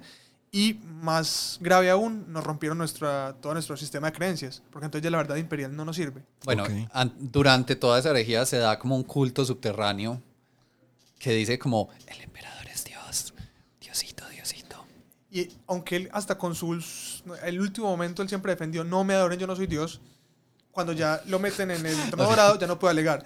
Entonces Sí. la eclesiarquía... Inmediatamente, bueno, eso, eso ya Sí. es como complicado, pero se em- empieza como una formación de un culto ya así al emperador sea, como Dios, una religión completa. ya la verdad imperial es, la ciencia es bacana, pero el emperador es más bacano. Él es Dios, tienen que adorarlo todos. Y no solamente es Dios, sino que también es el Omnisaya. Los marcianos, acuérdense, él Ah, el. Sí. ¿Se acuerdan de Omnisaya hace como hora y media? Hace como 10 días. Sí, el Dios máquina. Ajá. El otro cuento aquí, pues muy breve, es que en la rebelión de Horus, la mitad de Marte se revela también. Y hay un conflicto en Marte. Eh, bueno, hay- y así pasan un montón de cosas y dramas y imagínense que todos tienen clones que se dan cuenta que eran su gemelo malvado. Pues eso no pasa, pero es ese Pero nivel de casi. drama. O Yo estaba, es- o sea, Sí. te estaba creyendo. Puedo Bueno, creer que eso pase. Aún no hay clones. Eh, eh, digamos que hay un primarca que realmente son gemelos. Ok. Se llama Alfarius y Omegon. Las dos. Ajá. Sí. No sé por qué me están haciendo esa cara, pero está bien. No sé, era Les como, creo. como un dato. Eh, también interesante, lo que se llamaba antes la verdad imperial, ya se llama el credo imperial porque es más claro que es una religión. Ah, así. ok. Listo, entonces ya dimos el, el- el pues ya, ya, ya hicimos el, el cambio.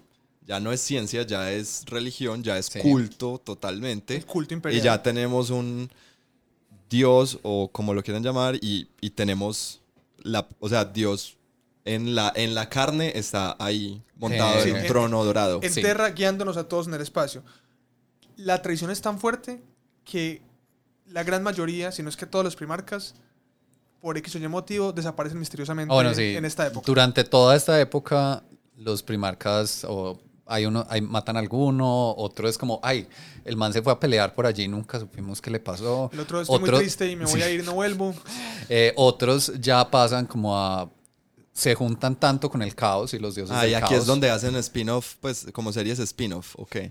Pues de, de las aventuras de cada uno y cosas así. Ah, no, eso siempre ha Sí, eso existido, siempre ha Andy. existido. No, Aunque- es más porque para 40.000, digamos que era importante que los primarcas no estuvieran todos. Entonces, algunos de ellos se vuelven como avatares del caos, lo que llaman príncipes demonio. Ok. Se vuelven malos, demoníacos de verdad. Que Malos, ya, muy ya es como que los dioses del caos le dicen como te vamos a premiar por tus servicios y además que sos como un hombre increíble eh, y en, esa, en ese premio te vamos a corromper como con la energía de la disformidad y se, se vuelven pues lo que, lo que decía David, demonios. Pero no son demonios, aunque pare- algunos sí parecen de la fe católica, pero bueno. Ujú. Y eh, muchos otros desaparecen, o sea, prácticamente todos dejan de estar en el mapa por algún motivo. Ok. Sí, y ya pasan un montón de años. ¿En qué año estamos en este momento? Eh, eso es como 30k. Oye, 30 Sí, mil. es Dios como el año mío. 30.000. que es donde es la herejía de o Horus. sea, no hemos llegado a 40 mil. Sí, pero, pero aquí vamos a hacer un salto gigante como de contexto para terminar, que es todos esos años, 10.000 años, es el imperio como un poco consolidándose sin el emperador, teniendo la burocracia más absurda del mundo, la religión más absurda del mundo, eh, siendo como guiado por un consejo que son los altos señores de Terra, que es como una gente que se reúne ahí a tomar decisiones o sea, es como si, si cogieras cuatro políticos, solo que muy desinformados, al azar, y los pusieras a, a hablar en idiomas distintos. O sea, realmente en- es complicado. O sea, como la ONU. Eh, más pequeño, porque no sé cuántos son los altos ¿Cuántas señores de Terra, pero son menos gente que la ONU. Vamos a cancelar que- cuántas veces este podcast. Ya van como 16. Eh, entonces sí, se da eso. También se dan unas reformas en las legiones de marines especiales que ya pasan a ser capítulos para intentar que nunca una legión sea tan grande que tenga la capacidad de ella sola de rebelarse. de rebelarse y hacer como todo ese problema. general- Ah, ya están intentando blindarse contra otra herejía. Eh, sí, pero la cosa es que no, no ha parado pues la otra. Ellos siempre pensaron que eran incorruptibles, cuando se dieron cuenta que no, pues decidieron tomar medidas. Ahora, todo el imperio y toda la cara del imperio cambia. Y hay otras estructuras y otras organizaciones y facciones en el juego que no hemos mencionado. Pero Pero digamos que hasta aquí es el abrebocas de esto es el preludio a lo que es la historia de 40.000. Ok, es- es- este es, este es el, el, el, el episodio cero de la historia de 40 Pero a mi parecer es más importante. Ok. ¿Cierto? Este es como el gancho. O sea, esta telenovela, usted se ve esta telenovela y se puede ver el spin-off si quiere, pero aquí está como, como el wow. O sea, todo, el, todo lo que pasa en 40.000 es tratando de mitigar y solucionar los problemas y los errores que se cometieron en el año 30.000. Ah, ok. Eso sí. Es como, es como si.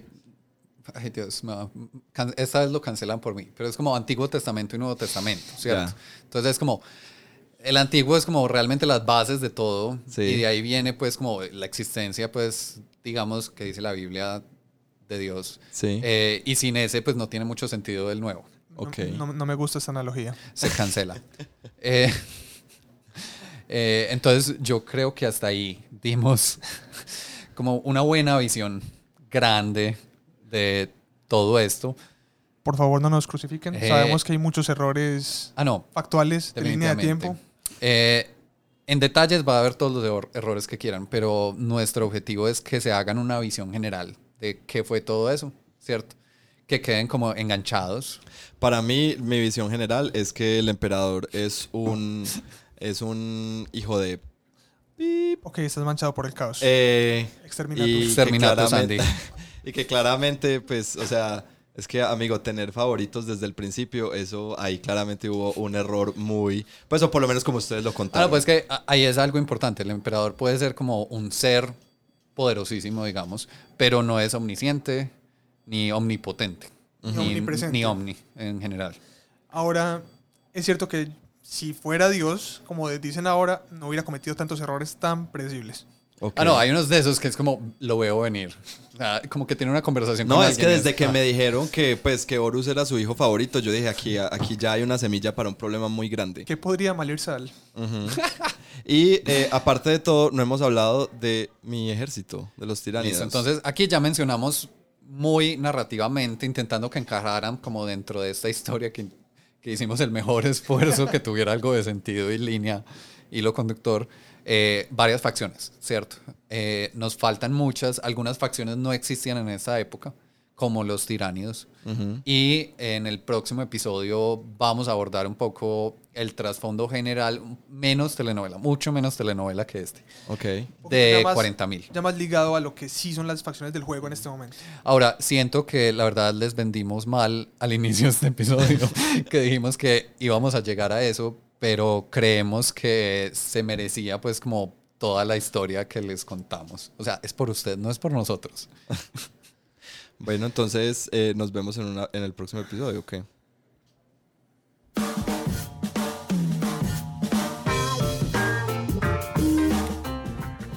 Gracias por haber escuchado Línea de Visión, este podcast de miniaturas. Les pedimos, si les interesa, que nos sigan en redes sociales como ldv.podcast, Facebook e Instagram. Y si les gusta, nos sigan pues en su medio normal de escuchar podcast. Eh, yo soy Santiago, Yo soy David. Y yo soy Andrés. nos vemos. Chao.